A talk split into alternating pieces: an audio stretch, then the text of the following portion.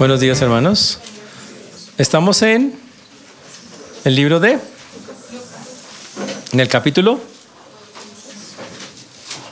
11, en el versículo.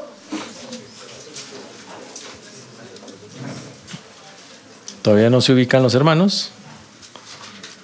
¿11 qué? Están todavía pensando. ¿Cuál es? ¿Cuál es? Todos callados, no se atreven a decir. Muy bien. Venimos estudiando el libro de, de Lucas de forma sistemática, quiere decir versículo por versículo.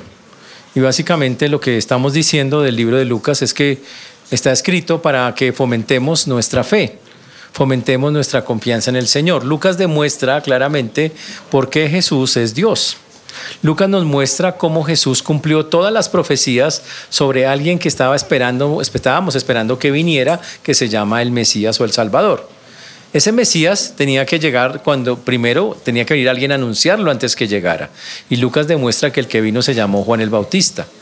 Lucas también muestra que cuando Jesús tenía 30 años se inició su ministerio y ese ministerio consistió en que Juan lo vio y dijo, miren, ese es el Cordero de Dios que quita el pecado del mundo. Y en ese mismo instante una voz del cielo dijo, este es mi Hijo amado en quien tengo complacencia. Y, fuera de eso vino el Espíritu Santo en forma de, dice, como paloma. Y ahí estaba el Padre, el Hijo y el Espíritu Santo diciendo, Jesús, comenzó tu ministerio. Jesús empieza a recorrer todas las aldeas, toda la región que estaba allí predica el Evangelio del Reino a todos los lugares, o sea, predica que la gente se arrepienta, que, de verdad entregue su corazón al Señor. Y lo interesante es que eh, mucha gente lo sigue, pero Jesús se da cuenta que lo siguen es porque les da comida, lo siguen es porque realmente tienen otros intereses. Entonces Jesús cambia su manera de enseñar y dice, de aquí en adelante solo enseñaré por parábolas para que solo los que tengan un oído genuino para mí, de verdad entiendan las cosas que estoy diciendo. Aparte de eso, el Señor escoge a un grupo de discípulos, a los que llamó apóstoles, 12 específicamente, con los que hace algunas cosas muy especiales y les demuestra a ellos y a muchos otros que Él tiene poder sobre la naturaleza, tiene poder sobre las enfermedades, tiene poder sobre el mundo espiritual, para demostrar que Él es Dios, que Él es el Mesías. Un día le pregunta ya al final de su ministerio, que es donde vamos más o menos, ya cuando Jesús decide ir a Jerusalén para morir, le, le pregunta a sus discípulos, después de todo lo que han visto, ¿quién soy yo? Y ellos dicen, tú eres el Cristo de Dios, o sea, tú eres el que estábamos esperando. Sin embargo, a pesar de que Jesús mostraba y mostraba señales de que era, el pueblo era incrédulo y por eso Jesús cogió, los cogió a ellos y les dijo un día, generación incrédula y perversa. Porque a pesar de todas las señales que ven, no quieren creer, que esa es una parte tristísima de la Biblia. Jesús entonces decide que va a seguir, eh, conforme nos enseñan las escrituras, que va a seguir su camino hacia Jerusalén y cuando va camino a Jerusalén, eh, una persona lo detiene eh, y le pregunta que cómo hacer, que cómo orar. Básicamente lo que le pregunta. ¿Cómo orar? Uy, qué interesante. Enséñanos a orar. Uy, y eso es algo muy, muy chévere. Dice que había una persona que que le pregunta, mire, los discípulos de Juan oraban, Juan les enseñó a orar, Jesús, enséñanos a orar y es cuando comenzamos a estudiar hace unas semanas el Padre Nuestro. Padre, que significa que tengo una relación de hijo con Él, donde yo como hijo entiendo que mi papá es alguien en quien puedo confiar, que me sostiene, que me fortalece, que me provee para mis necesidades, que es Padre Nuestro, porque no es solamente de nosotros, es de todos aquellos que creen, que estás en los cielos porque es el lugar donde habita Dios. Santificado sea tu nombre, porque aunque yo no puedo santificar y decir que sea santo el nombre de Dios, porque ya es santo el nombre de Dios, santificado sea tu nombre significa que cada vez que yo hago lo que Él dice, le doy el honor y la gloria al nombre de Jesús. Que venga a nosotros tu reino es el anhelo, dice enseguida, de que quiero que Jesús gobierne no solo mi vida, porque el reino ya está en nuestro corazón, sino gobierne todo el mundo. Por eso dice que venga tu reino. También dice después, hágase tú voluntad, así en la tierra como en el cielo. Así como en el cielo Dios manda, Jesús manda, y todo lo que se dice se hace, el Señor nos dice ahora, quiero que ahora pase aquí en la tierra. Y hoy vamos a entrar a ver el pan nuestro de cada día, dánoslo hoy. Eso está en Lucas capítulo 11. versículo 3. 11, 3. Lucas 11, 3. Muy bien, y ahí es donde vamos a comenzar el día de hoy, en este versículo. Oremos. Señor Dios, te damos gracias porque tú eres bueno, Señor, y para siempre es tu misericordia. Te agradecemos porque hasta aquí nos has traído y tú has sido bueno con nosotros. Pedimos, Padre, que tengamos un corazón hoy dispuesto para recibir de ti. Pedimos, Señor, que todas estas verdades que venimos recordando, eh, tu Espíritu Santo nos ayude a, a que sean constantemente en nuestra mente, en nuestro corazón, para hacerlas vivas y reales. Rogamos, Señor, que lo que aprendamos hoy nos ayude, nos edifique y pedimos humildemente que sea tu mano preciosa quien nos convenza. Señor, ten misericordia de todos y cada una de las personas que nos están escuchando. Ten misericordia de tu siervo quien habla pues pedimos todo esto en el nombre de Jesús. Amén. Y amén. Cuando usted piensa en el pan nuestro de cada día, esta es una frase muy, muy bonita. A mí la primera escena que se me viene a la cabeza es como Dios en el Antiguo Testamento les mandó pan a su pueblo. ¿Se acuerdan? Cuando el Señor les mandó algo que se llamaba, ¿qué es eso? No, ¿qué es eso? ¿Saben qué es eso? Mana. ¿Sabe qué significa maná? ¿Qué es eso? Maná significa, ¿qué es eso? Por eso se llama así. Porque ellos miraron esa cosa que caía del cielo y dijeron, ¿qué es eso? Y así se quedó, se llamó, ¿qué es eso? O sea, maná. Entonces el Señor suplió a su pueblo maná y comieron maná mucho tiempo, montones de años. Y fue el alimento, pero que era interesante. Imagínense un pan que cae del cielo, una panadería en el cielo, mandándole pan a uno todo. Al atardecer llega y caía el maná. El maná era como, según la descripción, como unos cornflakes con miel para que me entiendan, más o menos así. Unas hojuelas con, con mielecita. Y era una cosa increíble, pero era algo muy delicioso y el Señor hacía que llegara solamente la porción exacta. Y usted dice, pero bueno, eso le pasó a Israel hace montones de años. ¿Y, y con nosotros cómo es hoy? Pues eso es lo que vamos a mirar. Hoy vamos a mirar cómo es esto que el pan nuestro de cada día, dánoslo hoy, que eso es una cosa espectacular. La primera cosa que tenemos que tener en cuenta es que preguntarle a ustedes eh, si ustedes creen que todas las que hay que diferenciar entre eh, lo espiritual y lo que no es espiritual, entre lo si hay cosas que no son espirituales, ¿creen ustedes eso? Que hay cosas que son, por ejemplo, ir a la iglesia es espiritual, pero ir a comprar un pantalón no es tan espiritual. ¿Sí? ¿Será que eso es así? Se quedaron pensando. Dice, pero ¿qué tiene espiritual comprar un pantalón, pastor? Yo he comprado hartos y no le veo la espiritualidad. Me gasto la plata. Pero ese es el punto. Se llama lo secular. En la Biblia eso no existe.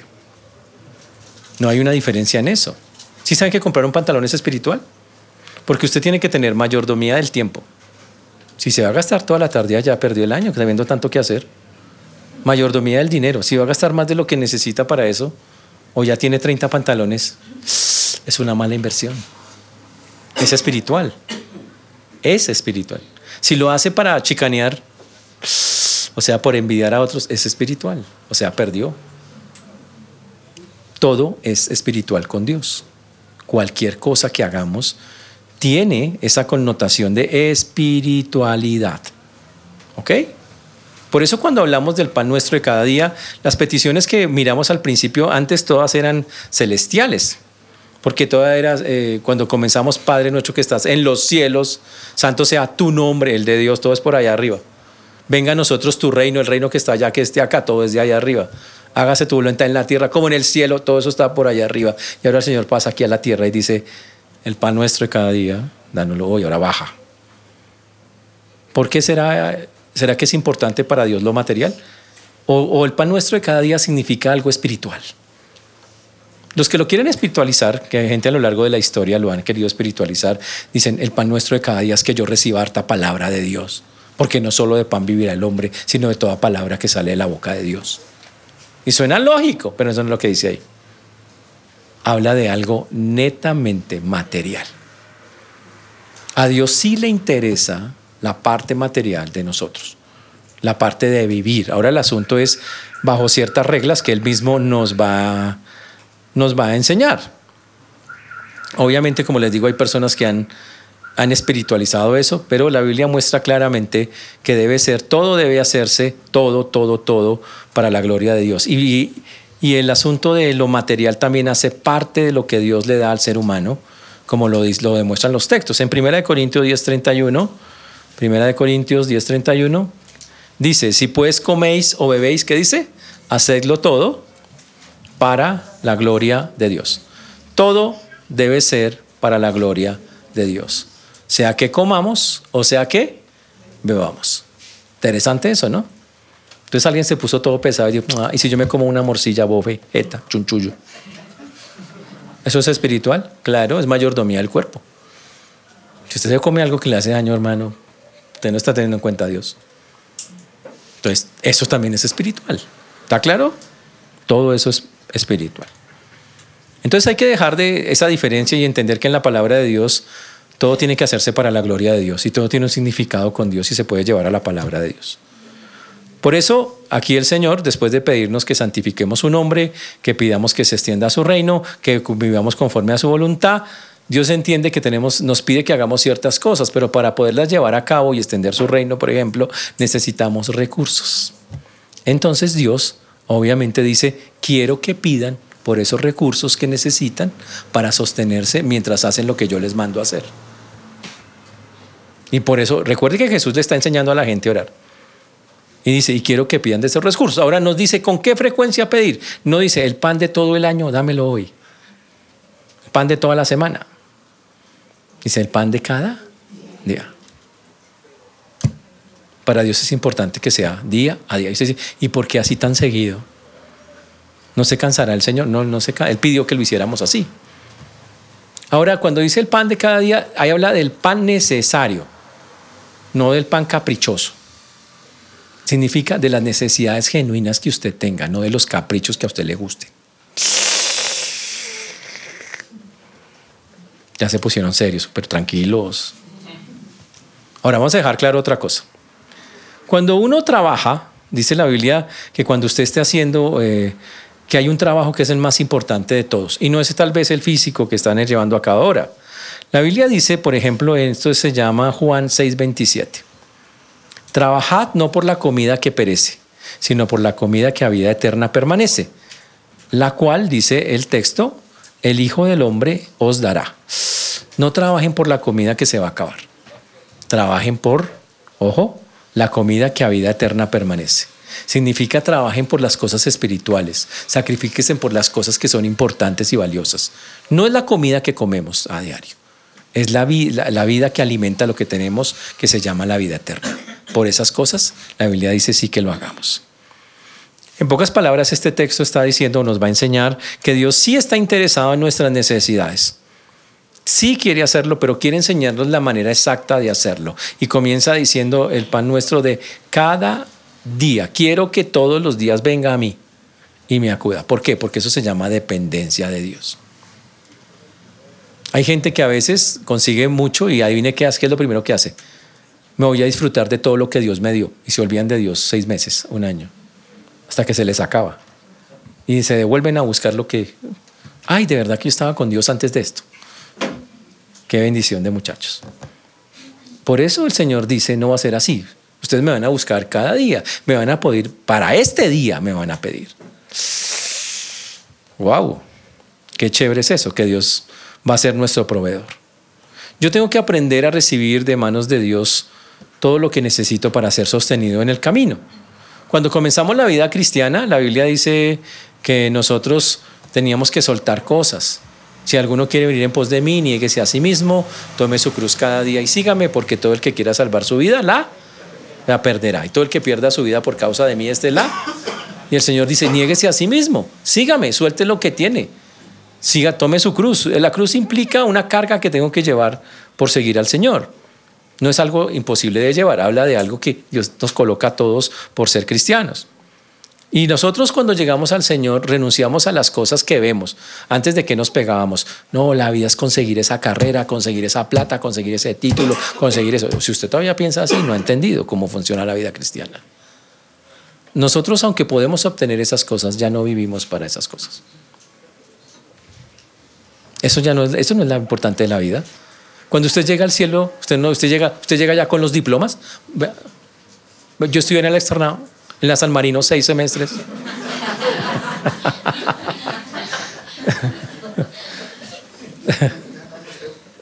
de la teoría del cielo, mira, yo estudié esto. No, pues uno no va al cielo con las vainas.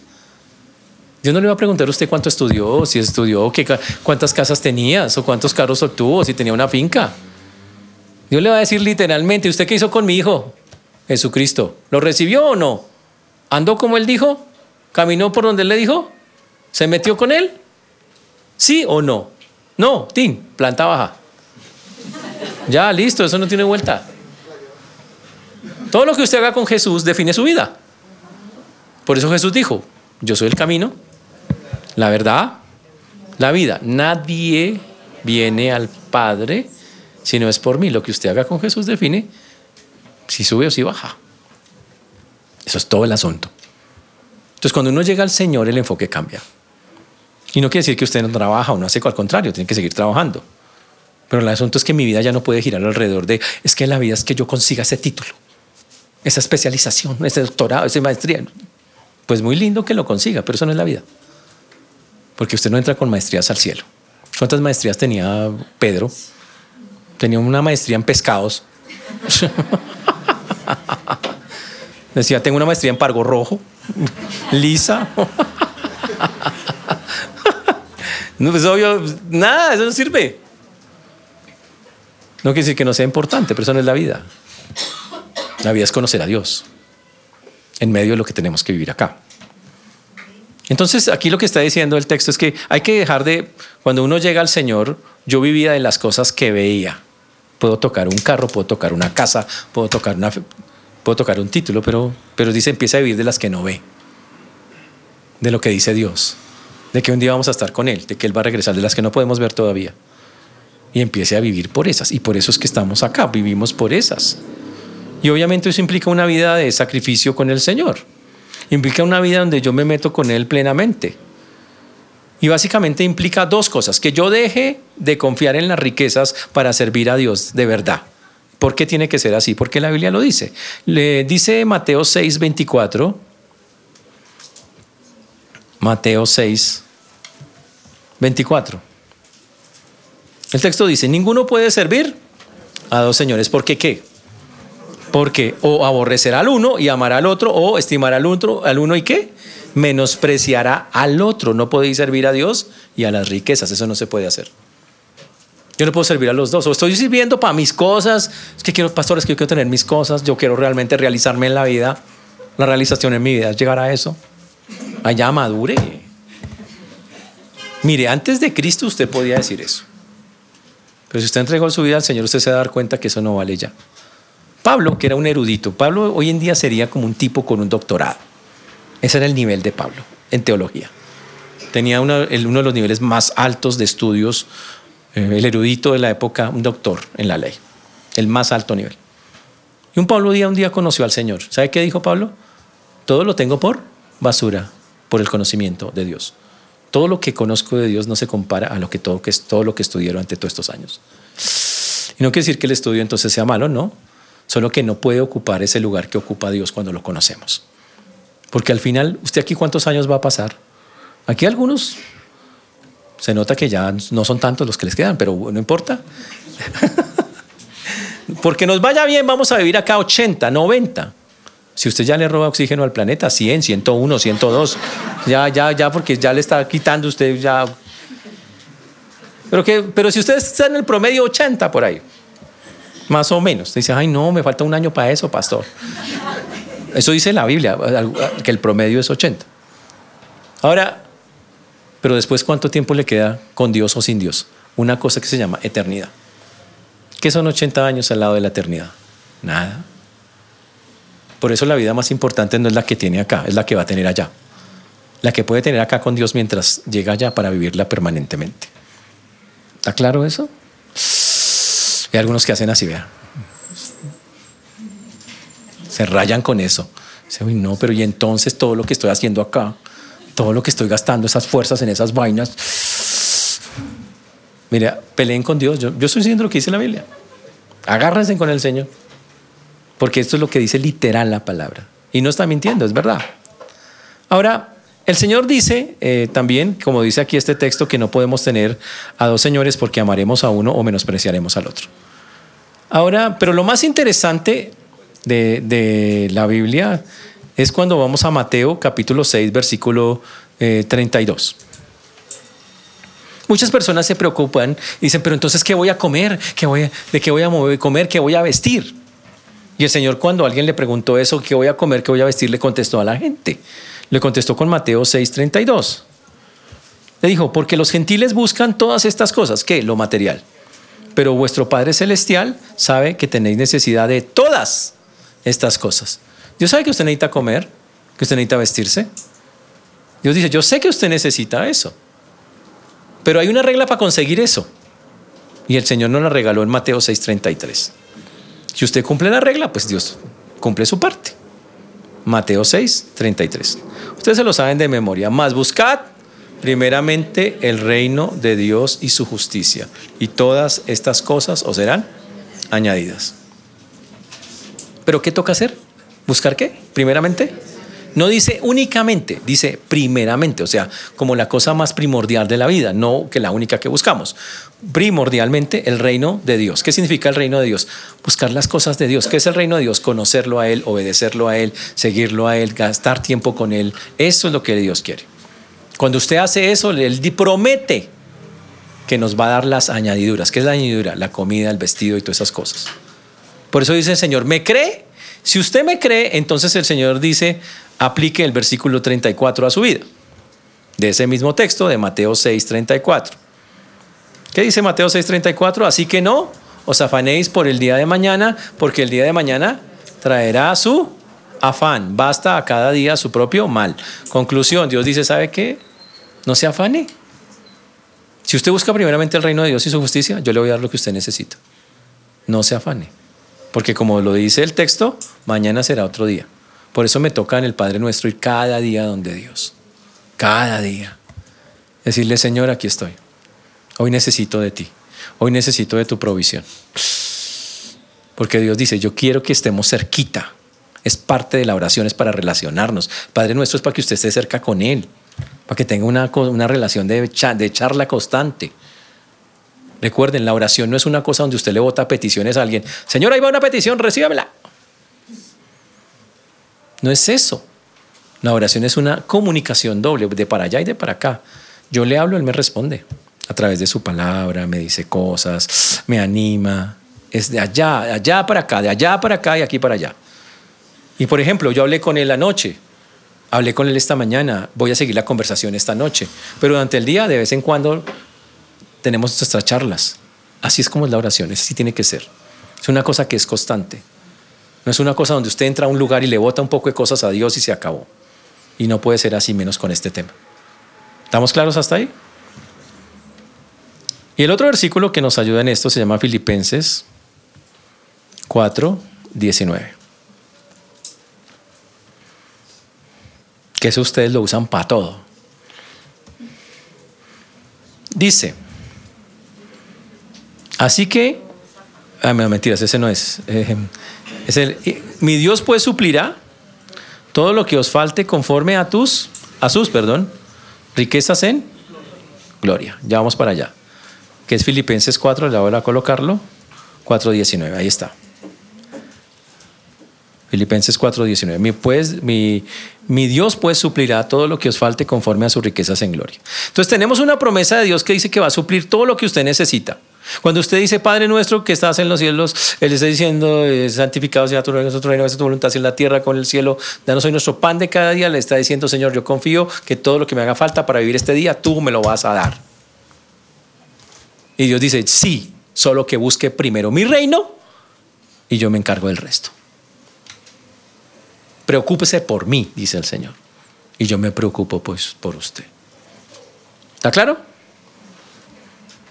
¿Qué significa eso? ¿Qué implica eso? ¿Por qué Dios quiere que hagamos eso? Porque hay algo que Dios quiere, es que usted y yo dependamos completamente de Él. De, la primera cosa que vamos a ver, por qué Dios nos manda a hacer eso así, es porque quiere que nosotros tengamos una cosa que se llama dependencia de Dios. Dependencia de Dios. ¿Qué es dependencia de Dios? Dependencia de Dios es que usted confíe en Dios para todas las cosas. Confíe en Él para cualquier cosa que tenga que hacer en la vida. ¿Por qué puedo ir yo tranquilo a Dios? La Biblia dice, ¿qué, hay ¿qué hombre hay de vosotros que si su hijo le pide pan le va a dar una piedra? Pues será un papá muy malo, pero la mayoría si un hijo le pide un pan, pues va y se lo busca y se lo trae, ¿no? Por eso el Señor la primera cosa con esta oración, como la tenemos que hacer, se llama dependencia. Dependencia. Uno tiene que aprender a buscar a Dios todos los días. Es más, a veces escuchamos una canción muy famosa en, en BBN, por ejemplo, que dice, alzaré mis ojos. Y es una persona que está buscando a Dios y alza sus ojos. ¿Y de dónde vendrá mi socorro? Mi socorro viene de Jehová, que hizo los cielos y la tierra. Es natural hacerlo. Es como debemos hacerlo. Señor, estoy buscándote. Por eso el Salmo 123, 1 al 3, Salmo 123, 1 al 3, dice lo siguiente. Salmo 123, 1 al 3. A ti alzo mis ojos, a ti que estás sentado en los cielos. He aquí como los ojos de los siervos miran la mano de sus señores y los ojos de la sierva la mano de su señora, así nuestros ojos miran a Jehová nuestro Dios. Hasta que tenga misericordia de nosotros, ten misericordia de nosotros, oh Jehová. Salmo 123 del 1 al 3. Nuestra vida tiene que ser una vida de dependencia donde yo levanto mis ojos a buscar a Dios. Y aquí Él dice, búsqueme, búsqueme, hable conmigo. Él está pidiendo eso. Y con relación a, lo material, el Señor nos manda una promesa. Para algunos la primera parte no se puede cumplir, porque dice, joven fui. No, ni modos. Eso dice, ahí dice, joven fui y he envejecido. Eso sí es para otra cantidad.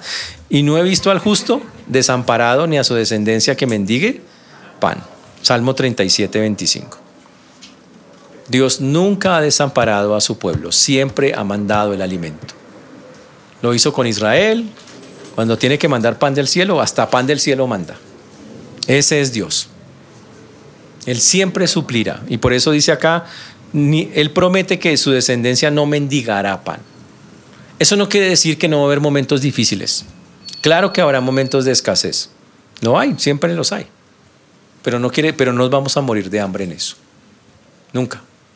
Cuando Pablo está hablando de todo lo que tuvo que vivir, él dice, hambres, no una, varias. Dice enfermedades, latigazos, prisiones, y habla de que eso puede ser parte de la vida. Pero Dios promete, pero nunca para que mueras. Hasta allá no. Momentos difíciles. La pregunta es, ¿cómo responde usted a esos momentos difíciles? Uy, wow. ¿Qué hace cuando las cosas se escasean? ¿Se pega, se jala los pelos? ¿Y ahora qué voy a hacer? ¿A dónde cojo? El colmo. Ya, cálmese. Madure. ¿Ha leído la Biblia? ¿Le cree a Dios? Y entonces sale la belleza, ¿no? Es que uno no come de oraciones. Pues obvio que no. Pero yo tengo que demostrar confianza en Dios y hacer la otra parte. Ya vamos a hablar de la mirar de la parte de trabajar, que esa es la otra parte que está implícita acá. Y obvio que tenemos que hacer mucho más que eso. Pero estamos explicando por qué tengo que orar así en esa manera. ¿Qué demuestra esa oración de el pan nuestro de cada día no me lo doy? La otra cosa es que acaba con la autosuficiencia, es el fin de la autosuficiencia. Normalmente las personas que no conocen a Dios piensan que todo proviene de su poderosa mano. Las personas que no conocen a Dios piensan que es que todo eso ha sido el fruto de mi super trabajo. Es que yo soy un super trabajador. Y usted mira el sudor de la frente, como he sufrido para ganarme todo este pan. Y creen que la fuente de la bendición son ellos y sus trabajos. Y que ellos son los duros. ¿Se creen la última Coca-Cola del desierto? Cuando no alcanzan a hacer ni una bolsita de agua. De esas de, que venden ahí de 100 pesos. Pero hay muchos que se creen lo máximo. No, es que si no fuera por mí, ¿dónde estaría esta familia? Y miran su casa y dicen, ese fue el fruto de muchos años de trabajo. Entonces vamos a quitarle esa frase a la gente de la cabeza, ¿sí? Vamos a ir a ¿No os ha sobrevenido? No. Eh, ¿No que seamos competentes para pensar algo? Sino que nuestra competencia, el cual a sí mismo, de un nuevo pacto, no de la letra, porque la letra mata más el espíritu dice. Entonces, eh, este versículo se dedicó a todos los autosuficientes de la tierra. Porque aquí Dios les explica de dónde viene su inteligencia. El texto dice, no que seamos competentes. ¿Saben qué es una competencia? Una habilidad. Dice, usted no es competente porque usted sea un tipo muy inteligente o porque usted sea un tipo muy sabio. La Biblia dice, no somos competentes por nosotros mismos. La verdad, usted no tiene nada. Sino que nuestra competencia, dice el texto, proviene de dónde? De Dios. O sea, si usted tiene alguna capacidad, si usted tiene alguna habilidad, si tiene algún talento, algún don, se lo dio Dios. Dice, nuestra competencia proviene de Dios, el cual asimismo nos hizo ministros competentes de un nuevo pacto, no es la letra sino el espíritu, porque la letra mata más el espíritu edifica, dice la parte que no está ahí. Pero lo que debe quedar claro es, usted no es la fuente de la bendición. Usted no puede decir, es que ese es el fruto de mi trabajo, de tantos... ¿Sabe qué? Madure. Diga, Dios en su infinita misericordia me dio unos talentos que me han permitido hacer unas cosas que me han permitido tener ciertas cosas, pero ha sido Dios. Así que toda la gloria se la lleva Dios, no usted. ¿De acuerdo? Pero está el orgulloso que dice, pero es que yo, yo me, me he quemado las pestañas estudiando, pastor. ¿Cuántos tintos me ha tocado tomarme para terminar esa carrera? Y para hacer lo que hago hoy. ¿Y sabe qué? Si pudo terminarla fue porque Dios le dio la capacidad para terminarla. Si llegó y obtuvo el título fue porque Dios le ayudó y le dio lo necesario para que lo obtuviera. Si sigue estudiando y sigue desarrollándose en esas áreas porque Dios le ha dado la capacidad para hacerlo. Entonces, ¿de quién es la gloria? De Dios. Por lo tanto, no le robe la gloria a Dios. La autosuficiencia dice, yo soy realmente la bendición de esta casa.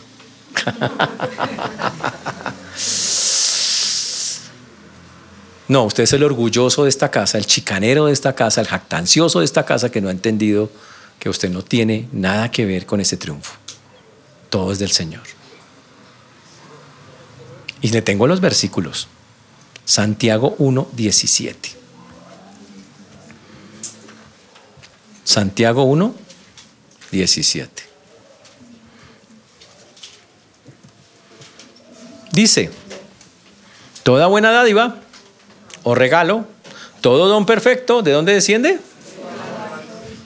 Viene de mí, uy, mis, mis, seis semestres en la San Marino, de ahí es que yo obtuve toda esa super mega inteligencia. No, toda buena dádiva proviene de lo alto. De, todo don perfecto desciende de lo alto, del Padre de las luces, del Señor. Dios no quiere que usted sea una persona jactanciosa, orgullosa. Mire, las personas que no tienen a Dios, que hablen así, normal, porque ellos no lo conocen. Ellos no reconocen que Dios es el que le ha dado las capacidades, no le dan gracias a Dios por lo que tienen. Solo ven que lo hicieron disque por su propio esfuerzo. Es que fui mi esfuerzo, fui yo que me esmeré, fui yo que tal cosa. Que ellos lo hagan listo. Ellos piensan que es el fruto de su ingenio, de su sudor. Pero el creyente es diferente, el creyente reconoce que si tiene algo es por la pura misericordia y generosidad de nuestro Dios. Nada más allá de eso. ¿Está claro eso, señores? Wow. Dependo completa, total y absolutamente de Él. Ahora, eso no quiere decir que como todo proviene de Dios me voy a quedar en la casa sentado. Señor, manda los mercados a la puerta, a domicilio. Que hay algunas bellezas que piensan eso. El extremo de eso es abusar, ese sinvergüenza que no trabaja. Dios no acepta a los perezosos. Una persona tiene que estar trabajando y hay personas que entonces, claro, salen con ese chiste, ¿no? Pero pastor, es que yo oí una canción que decía que el trabajo lo hizo Dios como castigo. Y todos se acuerdan, ¿no? Que, ustedes, oye, ¿qué oyen ustedes? no han leído la Biblia. El trabajo no es un castigo. El Señor hizo que fuera más difícil, pero no es un castigo. Cuando el hombre pecó. Pero fue la bendición de Dios que le dijo al hombre, abre el huerto, haga esto, haga lo otro. Fue una bendición de Dios hacer eso. Pero el trabajo no es un castigo. Pero hay personas que piensan abusando de la fe del Señor, como dice en 2 Tesalonicenses 3.10, por ejemplo. Yo tiene una frase para todos los, los vagos, porque son vagos, que quieren disque excusarse en Dios para que les dé de comer sin hacer nada. Segunda de Tesalonicenses 3:10. Dice así, porque también cuando estábamos con vosotros os ordenábamos esto. Si alguno quiere, no quiere trabajar, tampoco coma.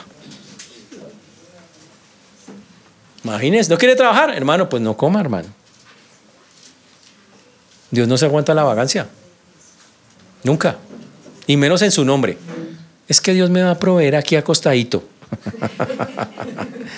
Pues párese más bien, párese, porque Dios no acepta eso. ¿Sabe por qué es tan dañino eso de quedarse quieto y no, no moverse? Porque la Biblia dice que cuando las personas hacen eso, mire lo que dice el versículo 11. Las personas en lugar de hacer algo productivo, por tener tanto tiempo libre, se dedican a esto. Porque también, ay no, ese no es, pero un segundito que lo agarre. Ush. Seguimos acá. Porque oímos que algunos de vosotros, dice el texto ahí mismo para explicar por qué él dice eso, la explicación es bien interesante, algunos de entre vosotros andan desordenadamente, no trabajando en nada. ¿Y sabe qué se la pasaban haciendo en lugar de trabajar? Sino entrometiéndose en lo ajeno. Se ponían a chismear. Como no tienen nada que hacer, se ponen a pajarear, a hablar de otros por vagos, por sinvergüenzas. ¿Estamos claros? Por eso el Señor dice, el trabajo es honroso y el que no trabaja, que no coma. ¿Estamos? Wow.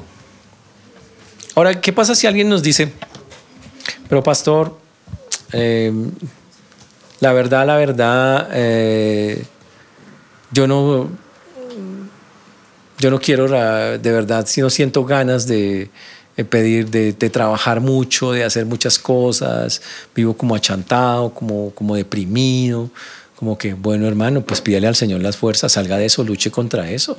Eso no es una excusa. No es que yo fui al psicólogo. Él es un ateo, ¿no? Los, todos los, los psicólogos son ateos, ¿no? O no creen en Dios o no creen en Cristo. Dice, ¿y sabe qué me dijo el psicólogo? Que no, que ese era un problema que todo el mundo tiene, entonces que, que pobrecito yo.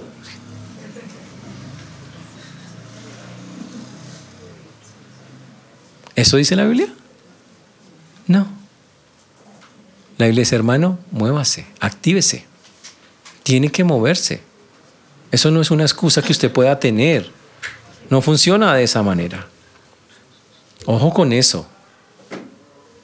Por eso la Biblia dice, no nos cansemos de hacer el bien. Muy bien. Señores, el Padre nuestro no es una excusa para no esforzarnos a trabajar. Ahora dice el texto, el pan nuestro de cada día, dánoslo hoy. Y hay una palabra increíble ahí, dice nuestro. No dice el pan mío de cada día, dánoslo hoy. Dice el pan nuestro. Es, yo tengo que orar por el mío y por el de los demás. Porque yo, Señor, el pan nuestro, Señor, danos el pan de todos. Dale al que necesita. Y la Biblia dice que esté preocupado por el que necesita. Y básicamente eso es lo que nos lleva a ese texto cuando dice el pan nuestro, significa yo oro, Señor, seguro tengo unas necesidades, pero estoy orando por, las que, por todos los que necesitan. Y a veces sabe cómo va a ser la forma de respuesta de Dios. Usted es el que le va a dar al que necesita. Y si usted me dice, pero pastor, es que pasa que yo no tengo un corazón, así que la verdad no sé, a mí los codos me duelen bastante. Y me cuesta como... Entonces le tengo una mala noticia. El Señor puso un versículo en la Biblia de qué pasa cuando yo no tengo ese deseo, no me nace o no quiero, sabiendo esta verdad que tengo que, a veces yo soy el que tengo que dar a otros y no lo hago. El versículo es, está en Mateo 25, 41. Es todo tierno, yo voy a hablarles de, habla en términos muy bonitos, muy ternios. Miren lo que dice el versículo en Mateo 25, 41. Esperen a ver porque no sale, muchachos. Mateo 25, 41. Este sí sale.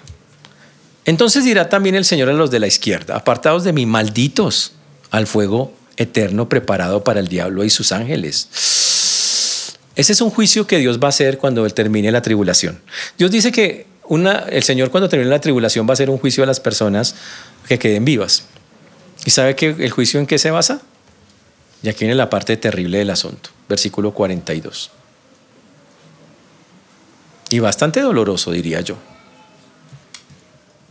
Porque tuve hambre y no me diste de comer. Tuve sed y no me diste de beber. Y claro, la gente dice, pero Señor, yo no sabía que eras tú. Dijo, pues era yo. Yo era esa persona que me puse al frente, que necesitaba que me, puse, me puse ahí para mostrar, mirar tu corazón y tú no quisiste darme. Cerraste tu corazón cuando yo te dije que lo abrieras, que el pan nuestro de cada día es nuestro. Tú oras por el pan tuyo, por el de los demás, pero si te toca a ti dar, tú das. Ese es el punto. ¿Está claro el pedazo? Se quedaron como callados. ¿Están bien? Te veo como preocupados. Te dice, ¿y eso va para todos? Bueno, para el que tenga esa clase de vida de manera constante.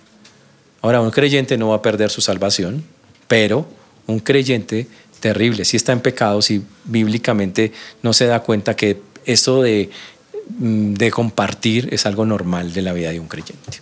Tiene problemas con Dios, problemas serios en ese sentido. Ahora, hay que tener en esto un equilibrio. Por eso ya hablamos del equilibrio de la persona que dice, yo no trabajo y espero que Dios me mande todo a la casa. Eso no pasa. ¿De acuerdo? Eso no es una, una cosa que, esté, que sea buena delante de Dios. ¿Y aquí en qué consiste la moderación? En aprender a pedirle a Dios. Yo les voy a enseñar cómo filtrar cómo pedirle a Dios. Para eso vamos a hacer un cuadrito en la mente, muy sencillo, que hemos hecho y practicado en el curso de formación del carácter cristiano. Ponemos 15 de octubre del 2023. Pone una columna fecha, 15 de octubre. Segunda columna, petición. La que usted quiera poner. Tercera columna, versículo que sustenta la petición. Cuarta columna, fecha de la respuesta. Entonces vamos a hacer un ejemplo. Entonces cogemos hoy, 15 de octubre, 2023, 11, 12, casi las 12 y 36, y escribo petición quiero un Ferrari rojo que la placa tenga mi nombre.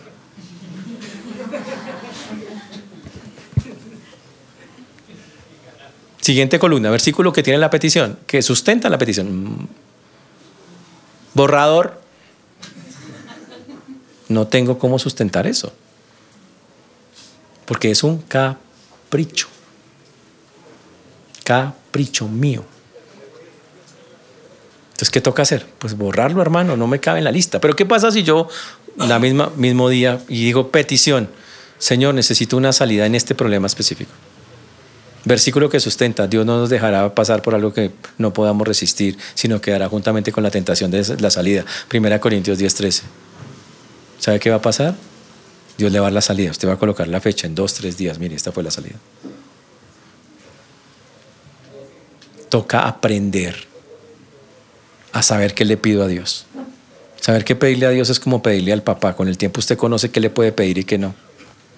Esto se llama moderación. En la Biblia hubo personas que le pidieron al Señor moderación y aquí viene una verdad muy dolorosa de eso. Miren este versículo. ¿Él sabe qué dijo, dice en Proverbios? Eh, el, proverbista dijo, no me des pobreza ni riqueza. Viene la frase, manténme del pan necesario. Imagínese eso. Dice que manténme del pan necesario. Señor, no me des pobreza ni riqueza. Y explica por qué le des solamente lo necesario. Mire lo que dice el texto. Eh, me dame solamente lo necesario. ¿Que ¿Por qué le pidió lo necesario? El versículo 9 lo aclara. Ahí mismo dice, no sea que yo que harto te niegue. Diga, si yo tengo mucho, llega un día que diga, ¿sabe que yo necesito a Dios? Tengo ya mis cosas.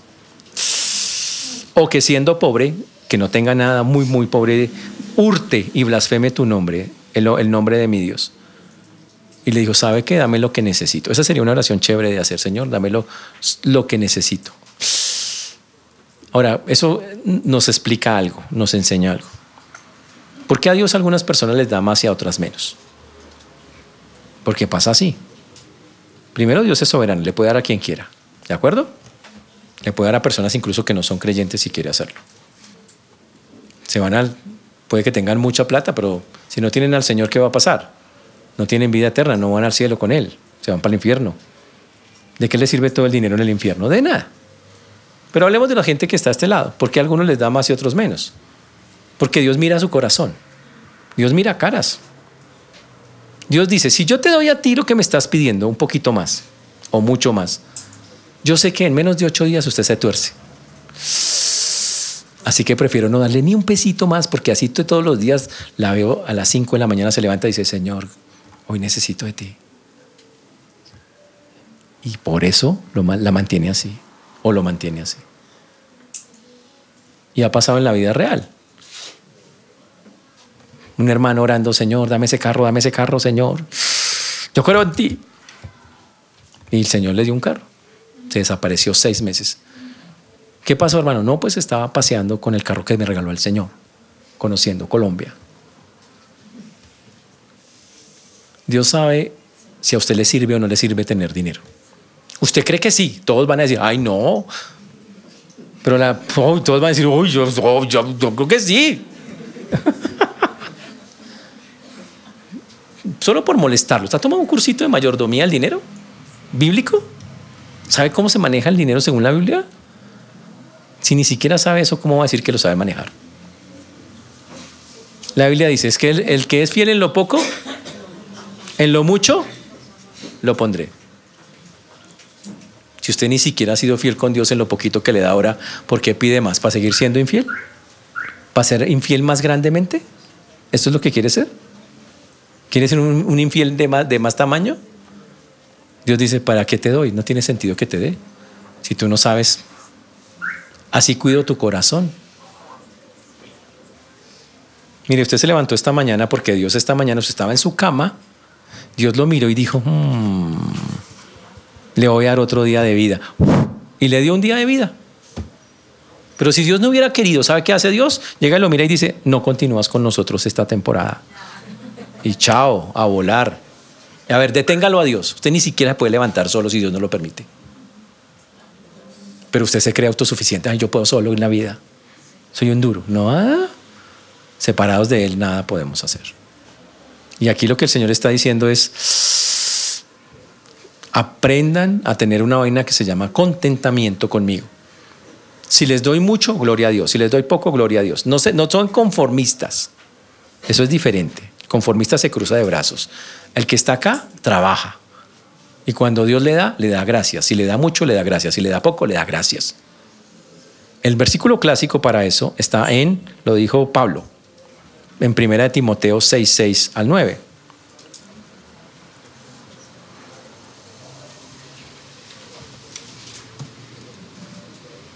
Primera de Timoteo 6.6 al, al 9. Ese versículo nos recuerda literalmente lo que Dios piensa al respecto del asunto. Véalo, ahí está, ya va a salir, ahí está. Fuente de gran ganancia es la piedad acompañada de contentamiento, porque nada trajimos al mundo y nada podemos sacar. Como decía la gente popularmente, no hay entierros con trasteo porque uno no se lleva esas vainas. Así que, mire lo que dice acá, teniendo sustento y abrigo, estemos contentos con eso, dice el texto. ¿Sabe qué era tener sustento y abrigo en los tiempos bíblicos? Sustento era tener que comer, era tres veces al día. No era que las once, que las medias nueve, no, era tres veces al día. ¿Y sabe qué era tener abrigo? No era una casa era tener un lugar donde dormir, donde pasar la noche. Y Pablo dice, teniendo sustento y abrigo, estemos contentos con eso, no conformes con eso. Significa, cuando Dios lo pase en un momento difícil o complejo de la vida, puede pasar. Mire cuánta gente en, Israel, en Gaza, tiene que vivir sin casa y sin nada de eso, a la intemperie. Ya no tienen una casa, ya no tienen un lugar, tienen que vivir donde caiga. Y sabe que si llega a pasar algo, duro o difícil en nuestra vida, la Biblia dice, teniendo sustento y abrigo, estemos contentos. Se llama tener contentamiento. Entonces, contentamiento es esa actitud en la cual yo le doy gracias a Dios porque me da mucho o porque me da poco. Le doy gracias a Dios porque hoy puso una huepanela en la, en la mesa con un calado. Le digo, gracias Señor, qué bendición. Y cuando pone una morcilla, bofe, jeta, chunchullo, uy, usted dice, uy, gracias, también dice gracias, lo mismo. ¿Está claro eso? Es exactamente lo mismo. Para Dios lo importante es la respuesta que usted tenga a lo que Dios permite. Eso se llama, en este punto, lo que estamos nosotros hablando. Y la otra cosa que no se nos debe olvidar es que, no olvide, es un asunto porque dice nuestro, el pan nuestro. No solo es, no sea egoísta. Lo que Dios le da no es solo para usted, es nuestro. Es para también ayudar a otros cuando sea necesario. Ora por eso. Ore, Señor, provea al otro. Y el Señor le dice, le voy a decir quién va a proveer a esa persona. Mírese en un espejo.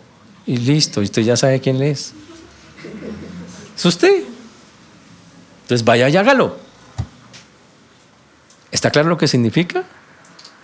Entonces, entonces el pan nuestro de cada día no es repetir un pedazo de una oración. Pan nuestro de cada día no lo hay, no. Casi que una oración para terminar que tenga esa línea o esa connotación, Señor, es comprender, Señor, yo sé que todo proviene de ti. Y sé que yo necesito este día para vivir. Si me he despertado es porque me has regalado la vida. Y si hay algo que comer en la cocina es porque tú lo colocaste. Y si está ahí es porque tú me diste las capacidades, las competencias para poder yo tener esa capacidad de producir eso que ha producido lo que está ahí, para que alguien me pague a través de un sueldo o de algo que me da. Así que solo te doy gracias porque la provisión tengo claro que vino este día de ti y necesito, Señor, si hace falta algo que lo coloques. Y Señor, también me he dado cuenta que me diste mucho. Por eso hoy también, Señor, me dispongo a darle a otros porque he visto también y has mostrado la necesidad de otros, así que voy a hacerlo. Y lo suelta. Eso es cumplir eso. Eso es el pan nuestro de cada día. Dánoslo hoy. Es alguien que se dispone generosamente. El egoísmo no cabe en la vida de un creyente en este aspecto. Por eso cuando salgamos de acá nos vamos a encontrar con un mundo allá afuera que es totalmente contrario a esto, que le va a decir, tiene que vivir usted para sus cosas, cuide sus cosas, si usted no se cuida, ¿quién lo va a cuidar en la vida? Yo le contestaría, a mí me cuida mi Dios. Hay gente que, que le encanta vernos desesperados, pero desespérese. Me, que falta para algo. Desespérese, eso no, quién sabe de dónde lo va a sacar. Y cuando lo ven a uno tranquilo, dice, ay, está tan fresco. Pues debería estar con los pelos de punta. ¿Y por qué tengo que estar con los pelos de punta si yo confío que Dios va a hacer algo? ¿Por qué? ¿Estamos claros? Por eso, señores, a recordar esta verdad, pero más importante, a practicarla allá afuera. Que el Señor nos ayude la próxima vez que oremos el pan nuestro de cada día, dánoslo. Pongámonos de pie, vamos a orar.